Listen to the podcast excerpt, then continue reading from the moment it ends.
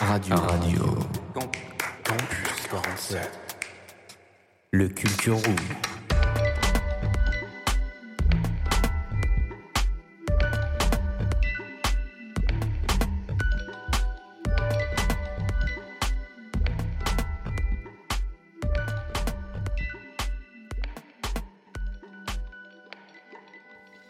Bonjour, on est sur Radio Campus 47 en direct des locaux de MJMLS. On est avec euh, Morgane, la sœur de Lucie, qui nous présente un peu la bibliothèque sonore. Comment tu vas? Ça va et toi? Ça va, écoute. Alors Lucie, comment tu vas aussi? Moi je vais très bien, toujours. Prêt pour les questions? Toujours prête. Euh, du coup, est-ce que tu peux d'abord nous définir ce qu'est euh, la bibliothèque sonore et ce qu'elle fait? Alors moi du coup je m'appelle Morgane et je suis bénévole euh, à la bibliothèque sonore d'Agen et du Lot-et-Garonne. Donc la bibliothèque sonore c'est euh, une association qui, euh, qui enregistre des livres audio pour les personnes empêchées de lire. Donc empêchées de lire ça veut dire les personnes malvoyantes, les personnes aveugles, mais aussi toutes les personnes qui ont des handicaps moteurs ou, ou tout ce qu'on appelle les dys. Donc euh, la dyslexie, la dyspraxie, les problèmes d'apprentissage, les problèmes euh, de, de concentration. Donc la bibliothèque sonore, c'est un, une, une association euh, nationale. Et euh, donc il y en a dans tous les départements. Et Agen, c'est euh, la bibliothèque sonore de Lot-et-Garonne. Donc tout, tout le Lot-et-Garonne dépend de Agen. Donc euh, le principe de la bibliothèque sonore, c'est que ça fonctionne sur donc, du bénévolat. Dans la bibliothèque sonore nationale, il y a vraiment que des bénévoles. Il y a personne qui a un, qui a un contrat. Et euh, donc, il y a les donneurs de temps, ceux qui sont bénévoles sur place et qui, euh, qui gèrent euh, les envois de, de livres, livres audio, tout ça. Et les donneurs de voix, qui sont ceux qui enregistrent les livres. Donc, exactement, la bibliothèque sonore, c'est un service gratuit pour toutes les personnes empêchées de lire. Donc au début, c'était pour les personnes qui étaient aveugles ou les personnes qui étaient seulement malvoyantes.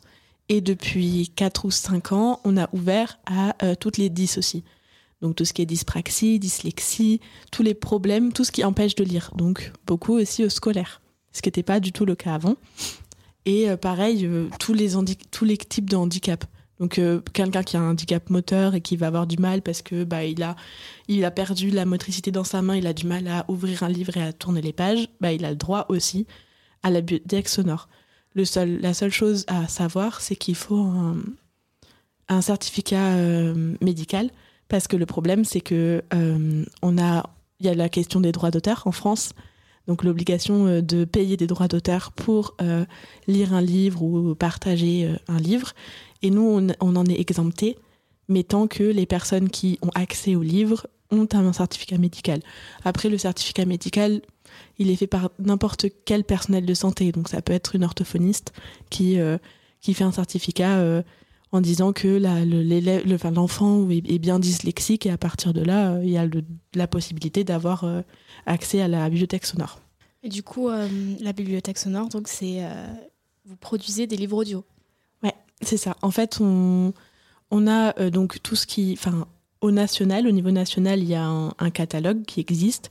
Et nous, dans la bibliothèque sonore d'Agen, on enregistre aussi des livres parce que bah, c'est une association qui existe depuis euh, 1900, les années 1970. Donc, euh, au début, les premiers livres euh, audio, c'est des livres sur cassette. Et donc, qui ont été enregistrés il y a très longtemps. Donc, euh, nous, on enregistre nos, propres livres. On enregistre aussi à la demande. Donc, on a au début de l'année. scolaire, en général, on a les listes des, des profs ou les listes des, des, des écoles. Et les, les élèves viennent et on leur donne ce qu'on a déjà. Et sinon, on a à peu près deux semaines, on met deux semaines à enregistrer un livre du début à la fin, le temps de trouver la personne qui va enregistrer et d'enregistrer. Et euh, Est-ce qu'on a déjà sollicité euh, des préférences de voix ou quoi? Oui, alors il y a des gens qui ont des préférences, euh, souvent des préférences sur les voix féminines. Après, pour ce qui est de devenir donneur de voix, il n'y a pas de, il n'y a pas de critères. C'est n'importe qui peut devenir de- donneur de voix. Il y a, il faut pas euh, faire du théâtre, il faut pas avoir euh, une voix euh, hyper précise. C'est vraiment c'est libre. Après, le seul, la seule chose, c'est tout ce qui est bégaiement, tout ça. Il faut venir en parler avec nous avant. Mais sinon, c'est vraiment n'importe qui peut donner sa voix et, et, enregistrer des livres après une formation. Enfin, on a une charte de qualité très précise pour que quand même l'écoute soit toujours agréable. Donc, on fait quand même attention à éviter tout ce qui est euh, balbutiement, les problèmes, les petits bruits de, de tourner les pages, les petits bruits de, de tissu. Ça, on évite pour euh, quand même que ce soit agréable à écouter. Et après, bon, le seul truc, c'est que c'est pas du théâtre. Donc il faut faire attention à ça et lire euh, de façon quand même assez neutre, en gardant quand même un peu de liberté, mais quand même assez neutre pour pouvoir euh, plaire à tous. Ok. Euh, du coup, quand, euh, quand tu dis qu'on n'a pas besoin de, de formation théâtrale, est-ce que ça veut dire qu'il n'y a pas d'exigence au niveau du ton, de, de l'interprétation en fait de ce qui est lu? En fait, alors il n'y a pas d'exigence dans le sens où euh, chacun lit les choses comme il les lit, mais il faut pas non plus, quand le personnage s'énerve, s'énerver par exemple, monter le ton, parce que bah, ça crée des, des niveaux sonores un peu compliqués. Et en plus de ça, bah, c'est aussi ton interprétation à toi que tu peux pas tu peux pas obliger la personne qui va écouter le livre à avoir la même euh, interprétation que toi. Après, bien sûr, qu'il y a des. Enfin, c'est automatique quand tu lis un livre à, à voix haute. Il y a des moments où tu montes un peu la voix, mais tu peux pas non plus jouer ce que disent les personnages parce que bah, sinon tu tombes très vite dans, dans euh, ta propre interprétation. Ouais, c'est pour éviter d'effrayer euh, les autres, quoi. Oui, voilà. Qui. Bah, les personnes qui écoutent, euh, elles, veulent juste écouter le livre et elles le connaissent pas. Elles peuvent pas le lire euh, comme ça, donc euh, tu es leur seul support sur ce livre. C'est-à-dire que bon, alors il y a tout ce qui est lecture guidée, ça c'est très important, c'est ce qu'on fait en orthophonie par exemple. Donc c'est vraiment le fait de lire, d'écouter le livre avec le livre devant toi, mais on a quand même une grande partie de nos audiolecteurs qui sont des personnes âgées qui ont perdu la vue ou qui ont une vue bien baissée. Et, et ces gens-là, bah, ils ils ont pas le livre, donc tu peux pas euh, faire de, du livre un, un- un- quelque chose de théâtral parce qu'ils ont juste besoin de l'information. Ok, bah merci pour cette information. On se retrouve tout de suite après un son que tu as choisi, du coup? Oui, c'est ça. Alors, c'est quoi le nom? C'est euh, Balade brésilienne de Gaël Faye. Eh ben, on s'écoute ça et on revient tout de suite après. RC47.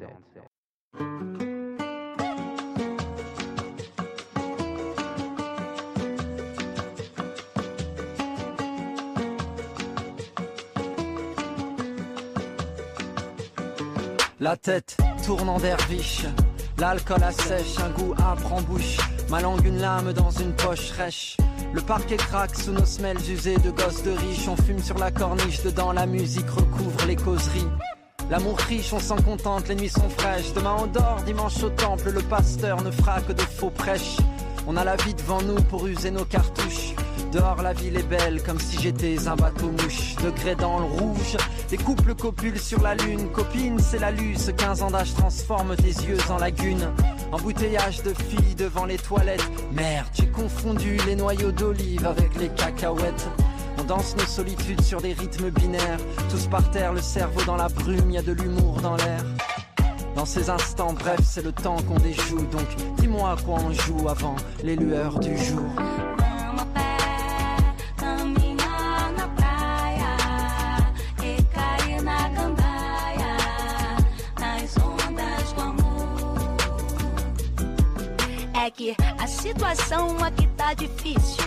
Faltando poesia, homem nenhum querendo compromisso. Pra trocar uma ideia, na moral, é um suplício.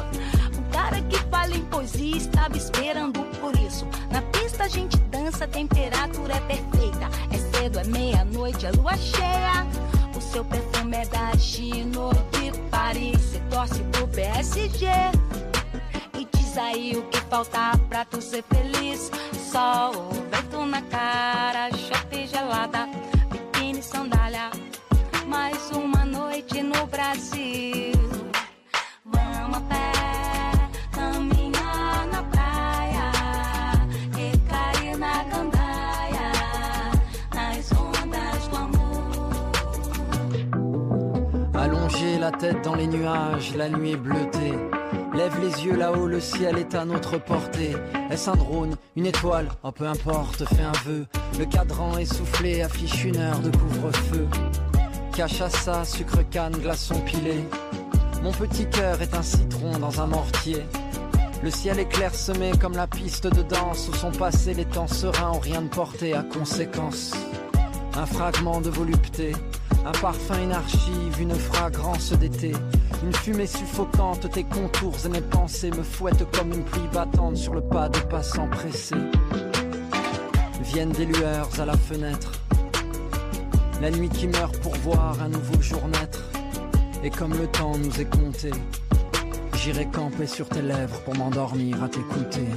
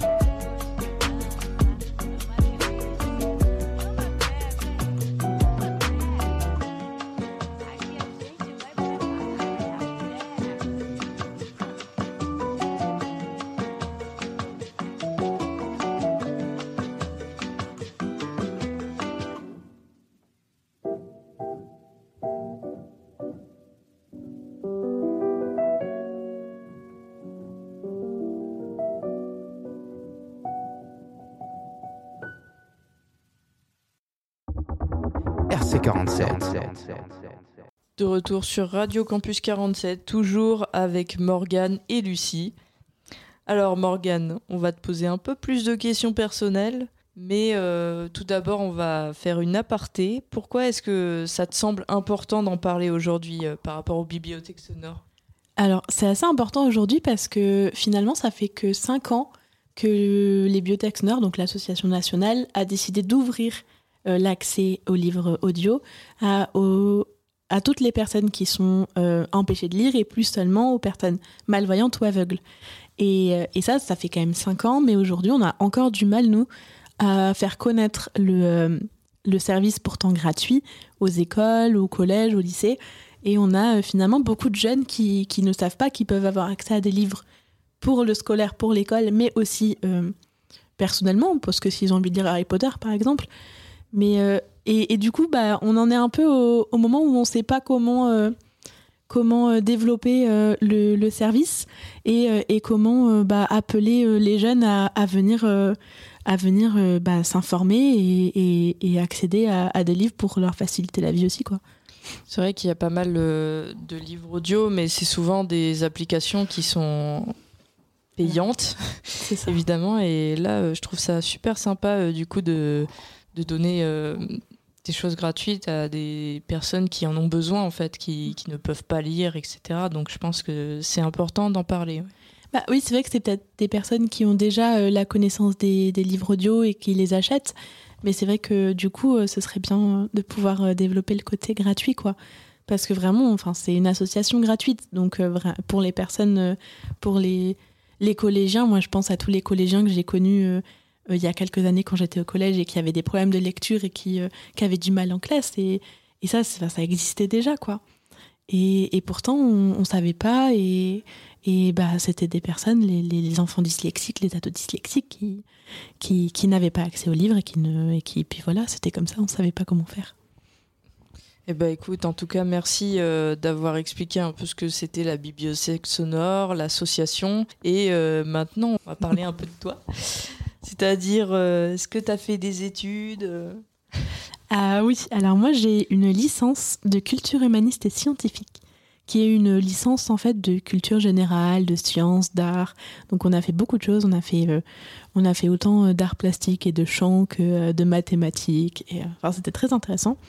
Et j'ai aussi un bachelor en ressources humaines, qui ça a été plus un côté pour me faire un peu d'expérience si je veux un jour monter mon cabinet, puisque je veux devenir orthophoniste.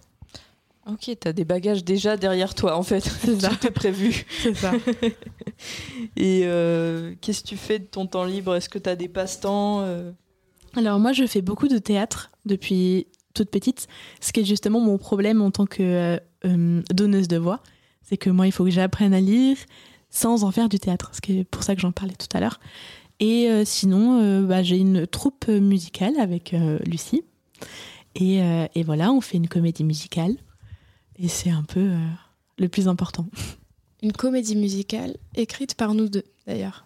Parce que euh, ce qu'elle dit pas, Morgane, c'est que euh, elle, euh, c'est aussi une artiste euh, bah, avec euh, ple- pleine de capacités, en fait. C'est chouette ça et ça parle de quoi alors? Alors, euh, c'est euh, c'est l'histoire d'un café qui euh, qui se retrouve euh, à, aux portes de la fermeture. Et, euh, et donc, bah, c'est l'histoire de ce café et de et de ses habitués. Et euh, voilà, c'est à peu près l'histoire. Oui, pour pas spoiler. Parce que Ça a l'air cool hein Eh ben, en tout cas, merci beaucoup euh, Morgane. Euh, on peut vous retrouver euh, sur les réseaux sociaux. Ouais. euh, Euh, alors, on a mis en place, là, on est en train de les, de les, de les développer. Euh, donc, on a Facebook et Instagram. Et après, pour nous retrouver, on est ouvert, donc on a des permanences tous les mardis et les vendredis après-midi de 14h à 10h30. Et on accueille toutes les personnes qui ont besoin d'informations, qui viennent chercher les, les CD, qui viennent chercher les clés USB avec tous les, les livres dessus. Ok, ça marche. Est-ce que, est que tu peux nous dire aussi où est-ce que ça se positionne aussi pour les gens qui voudraient peut-être venir sur place directement se renseigner? Donc, à la bibliothèque sonore d'Agen et du Lot-et-Garonne, elle se trouve dans la salle Jean Terle, au 8 rue Paul Ponce. Donc, c'est derrière le stadium. Après, il y, a des- il y aurait un déménagement là euh, dans l'année. Mais euh, pour l'instant, là, pour les prochains mois, ce sera juste derrière le stadium. D'accord. Eh ben, en tout cas, merci pour, euh, pour les informations que tu nous as données. Merci d'avoir présenté la bibliothèque sonore et euh, ton association, du coup. Et merci de m'avoir accueilli. Et du coup, juste après, on va s'écouter. Du coup, on va se quitter avec la chronique de Nino Cowboy Bebop. Et après, on vous, on vous révélera une petite surprise sur une nouvelle rubrique Actu Loisirs. Cette fois-ci avec Stranger Things et Enola Holmes. RC47.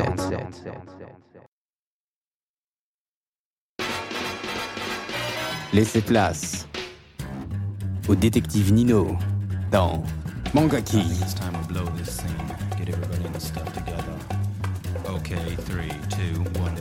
Des analyses critiques de manga et animés. L'expert de la culture nippone.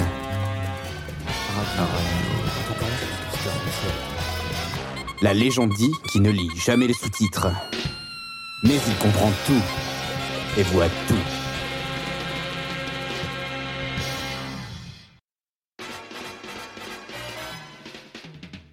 Konnichiwa fan d'anime en tout genre, ici Nino pour votre chronique nippone préférée, Mangaki. Et aujourd'hui je vais vous parler d'un animé sous-côté des années 90, Cowboy Bebop. Okay, three,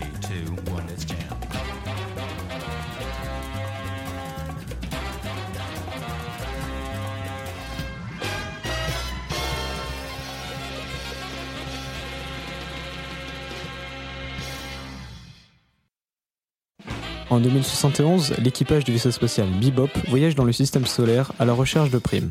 Dans l'argot de l'époque, ces chasseurs de primes sont appelés cowboys.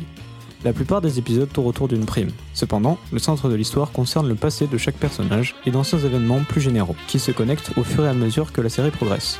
La première histoire est celle de Spike Spigel, ancien membre d'une organisation criminelle, les Dragons Rouges, qui est hanté par son triangle amoureux qu'il a connu avec son ancien coéquipier, Vicious, et une mystérieuse femme nommée Julia. La seconde histoire tourne autour de Faye Valentine, une joueuse endettée et amnésique, ravie d'un sommet cryogénique dont le passé est un mystère. Les autres personnages ont aussi un passé à explorer. Jet Black, un ancien officier de l'agence de police interplanétaire, ISSP, et le propriétaire du vaisseau Le Bebop, Edward, une jeune hackeuse surdouée et hyperactive, et Ayn, un chien data échappé d'un laboratoire possédant une intelligence supérieure mais se comportant la plupart du temps comme un chien normal.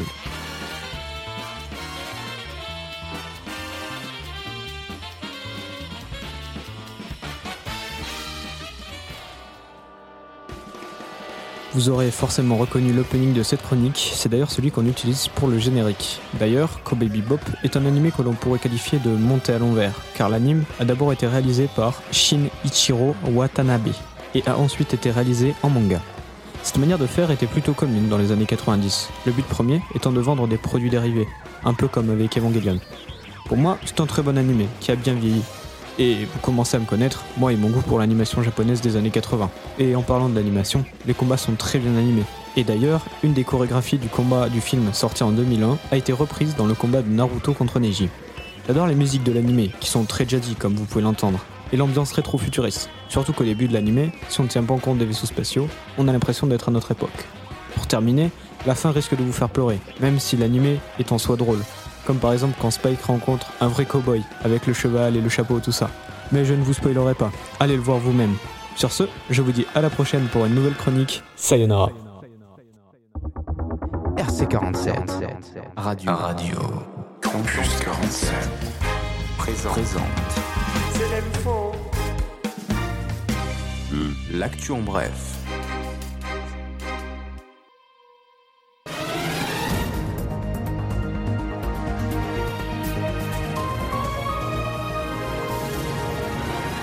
Salut les fans de série, aujourd'hui dans Actu Loisir, on va parler de Stranger Things et d'Enola Holmes avec Lucie et moi. Commençons tout de suite car je vais vous transporter dans l'univers inconnu et très sombre de l'Upside Down de Stranger Things. Alors pour vous remettre dans le grand bain, je vais vous raconter l'histoire de Stranger Things. L'intrigue s'étale sur plusieurs mois, voire plusieurs années, entre 1983 et 1986. Un soir de novembre 1983 à Hawkins, dans l'Indiana, le jeune Will Byers, âgé de 12 ans, disparaît brusquement sans laisser de traces, hormis son vélo. Plusieurs personnages vont alors tenter de le retrouver. Sa mère Joyce, ses amis menés par Mike Wheeler et guidés par la mystérieuse Eleven, une jeune fille ayant des pouvoirs psychiques, ainsi que le chef de la police Jim Hopper. Parallèlement, la ville est le théâtre de phénomènes surnaturels liés au laboratoire national de Hawkins, géré par le département de l'énergie des États-Unis et indirectement la Central Intelligence Agency CIA, dont les expériences dans le cadre du projet MK Ultra ne semblent pas étrangères à la disparition de Will. La réalisation nous séduit dès les premières minutes grâce à tout d'abord une intrigue riche et complète qui mélange intelligemment les genres. Aventure, drame, thriller, romance, horreur, Stranger Things nous présente également une ambiance singulière rétro digne des années 80. L'univers dark de Stranger Things nous séduit de plus en plus et j'attends encore aujourd'hui la saison 4 pour savoir comment la suite va se dérouler. C'est une série unique avec des personnages différents que je trouve attachants. Des moments tristes, joyeux de la série qui nous poussent un peu plus à la regarder. Je pense que vous ne serez pas déçus de la regarder. Pour vous donner mon avis, mon personnage préféré c'est Eleven.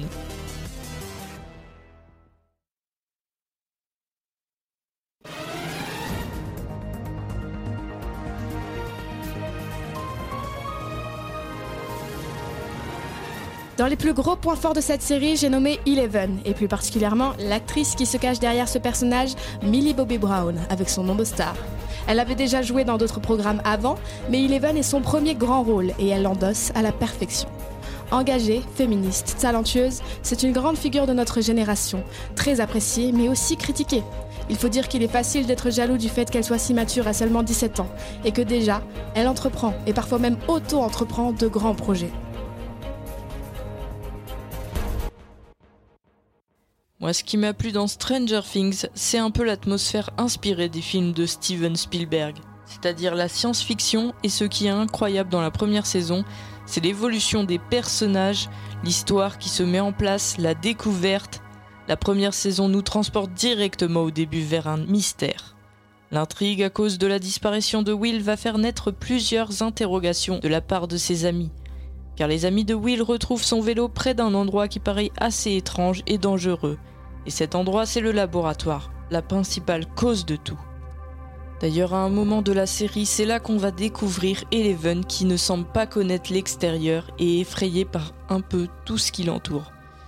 Pour elle, c'est l'inconnu, car elle n'a connu que la vie dans ce laboratoire avec cette personne qu'elle appelle papa.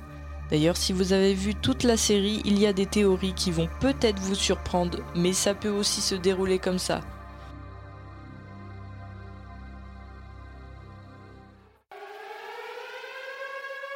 Alerte spoil. Vous trouverez la fin du spoil à 27 minutes 20.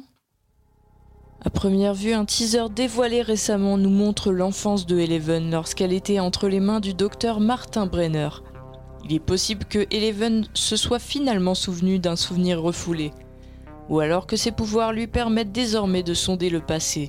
En plus d'aller rendre visite mentalement, cette possibilité est actuellement celle qui fait le plus consensus, et pourtant il existe d'autres possibilités. Tout d'abord, certains internautes ont remarqué que les pièces du laboratoire de Hawkins du Dr Brenner avaient l'air bien plus grandes que celles que l'on a vues notamment grâce aux souvenirs de Eleven.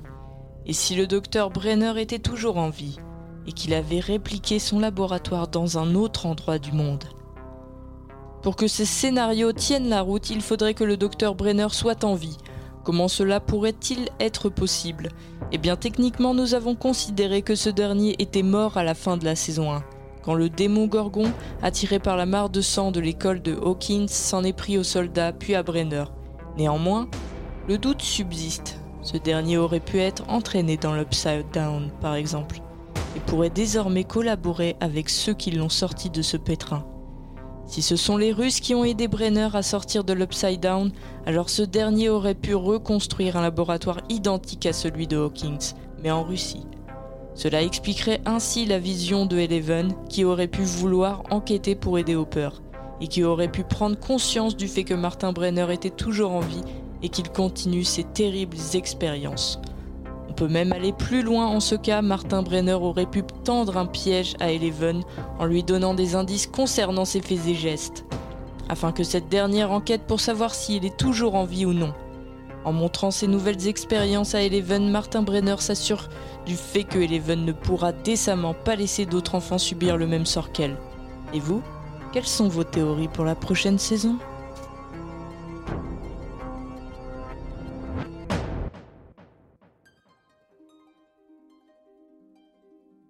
L'histoire d'Enola Holmes.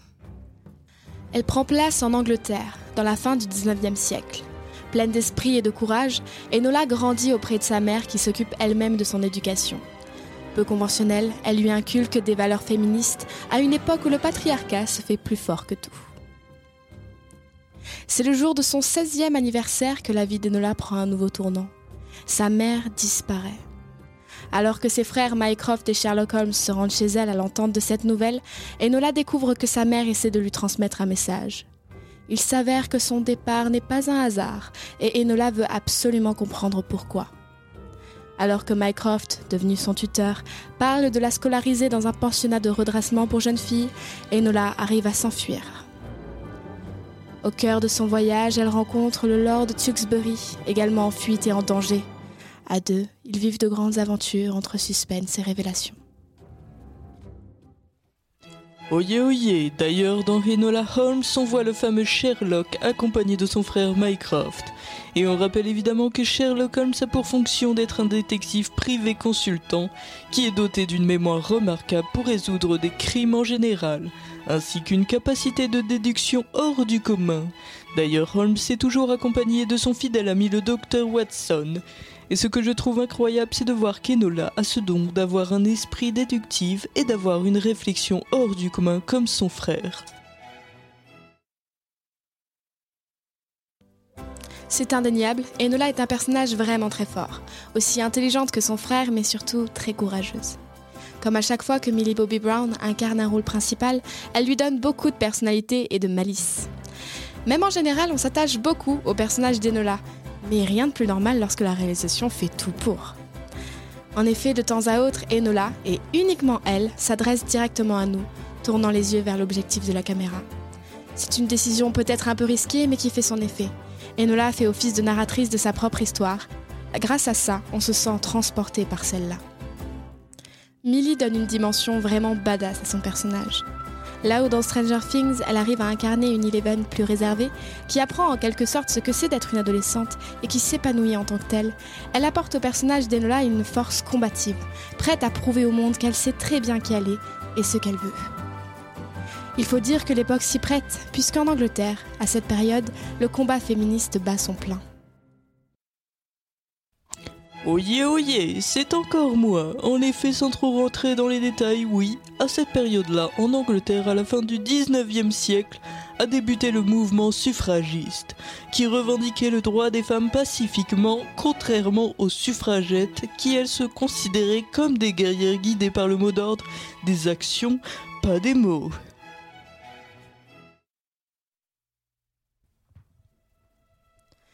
On peut effectivement penser, même si ce n'est pas dit, que la mère de Nola fait partie du mouvement des suffragettes. Elle semble penser que la fin justifie les moyens. Mais bien qu'elle puisse se reconnaître dans les valeurs de sa mère, ce n'est pas le cas de Nola. Vers la fin du film, Tewksbury lui dit qu'elle est née pour se battre. Après tout ce qu'ils ont vécu, c'est évident. Et Nola a plus d'un tour dans son sac. Mais elle n'est pas que ça. Elle se soucie énormément du sort des autres. C'est d'ailleurs pour cette raison que durant son voyage, elle interrompt sa quête pour retrouver sa mère afin de sauver Tewksbury de sa détresse. C'est une vraie héroïne, à la fois intrépide et empathique. Je sais, je n'ai pas arrêté de parler d'Enola, mais en même temps, c'est une protagoniste passionnante. Je peux vous assurer que l'histoire du film en lui-même est aussi intéressant. Si vous aimez les énigmes et aussi les films à suspense, les histoires d'amour même, vous allez adorer Enola Holmes.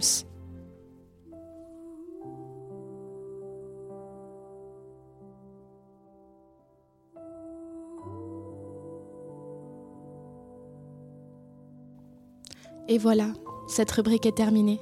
On espère que ça vous aura plu, que ça aura éveillé vos curiosités. En tout cas, j'ai vraiment pris beaucoup de plaisir à le faire. Et toi, Gwen? Moi aussi, c'était très drôle d'ailleurs Ouais. d'utiliser les quatre saisons de Vivaldi. Et n'oublions pas le JT. Oui, j'avoue que c'était très drôle. Bon, mais à plus tard pour de prochaines aventures. À plus tard.